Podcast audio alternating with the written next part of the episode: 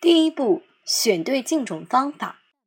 为了取得更好的浸种效果，我们一般采用日浸夜露的方法。日浸夜露是指白天进行浸种，到了夜晚的时候捞出种子，滤水保温。第二步，配好浸种药剂。药剂浸种前可先用清水浸种，提倡活水浸种。